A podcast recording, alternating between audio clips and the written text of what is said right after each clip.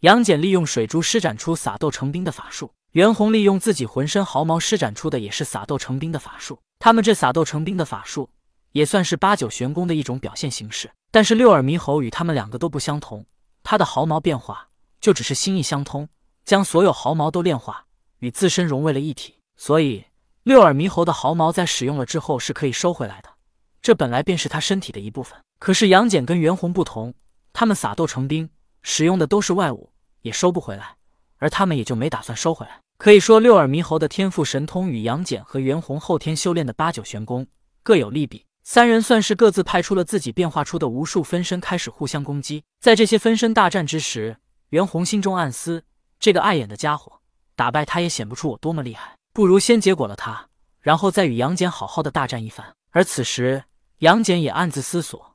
我此次是为了了结与袁弘的因果。这猴子虽然足够强大，但与我了结因果的事情无关。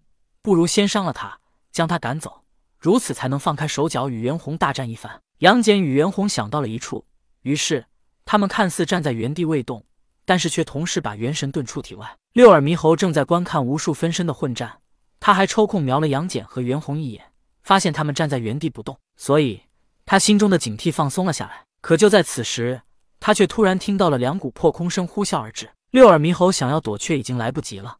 只见一根铁棍砸在他的后背上，一把三尖两刃刀也刺在他的后心。下一刻，六耳猕猴便被砸飞了出去。当六耳猕猴飞出去之后，他在空中这才看到，不，他没有看到，他只是利用自己善灵音的天赋神通，听到了两道虚幻的身影行动的声音。此时，杨戬和袁弘使出的便是八九玄功的另外一种使用方法——元神出窍。由于元神无形无质，行动时本就没什么声响，再加上无数分身战斗时发出的混响声，扰乱了六耳猕猴，所以他根本就没发现袁弘和杨戬的元神靠近他。六耳猕猴被杨戬和袁弘砸飞了出去。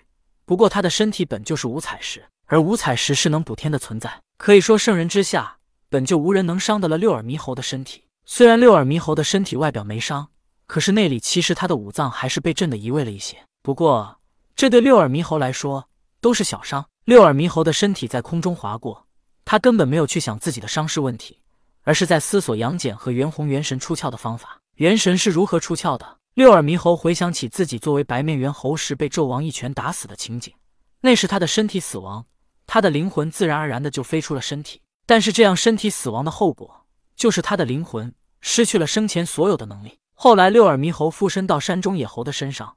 被清风明月打死之后，被人参果吸收，后来又被同天带回花果山，附身到了五彩石的身上。经过这两三次的元神出窍与附身，六耳猕猴想要让灵魂出窍，对他来说不算难事。可是他将灵魂出窍之后，仅仅以灵魂的形态存在，便会失去战斗力。可是再看杨戬和袁弘，灵魂出窍并没有失去战斗力。六耳猕猴开始思索，如何将灵魂出窍之后还拥有战斗力。而杨戬和袁弘将六耳猕猴击飞出去之后，他们二人又继续开始了战斗。由于他们当时皆是元神之态，又同时将六耳猕猴击飞了出去，所幸他们便以元神的形态继续战斗。六耳猕猴的身体即将落入岷江时，他忽然明白了，他终于领悟到将元神出窍又能保持战斗力的方法了。下一刻，六耳猕猴的身体停止了下落，就这么飘在岷江之上，而一道虚幻的身影从他体内遁出，扑向了正战斗的袁弘与杨戬二人。杨戬与袁弘的元神出窍是八九玄功的一种神通，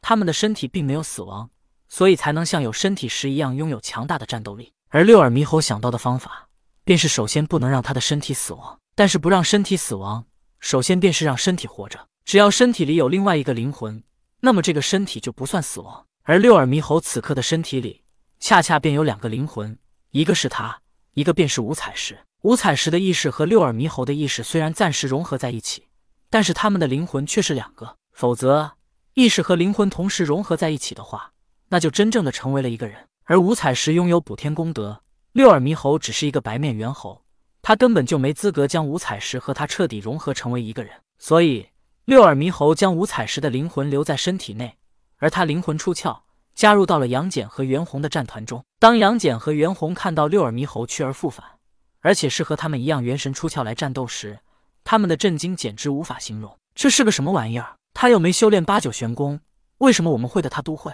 不过他们来不及思考那么多，三人又这么以元神的形态展开了混战。这一番大战战得无声无息，因为他们是元神形态，旁人看不到他们，但是他们的武器相击却发出乒乒乓乓的声音。三人又战斗了数个回合之后，依旧不分胜负。就在此时，六耳猕猴想到他们刚刚暗中偷袭自己的情景，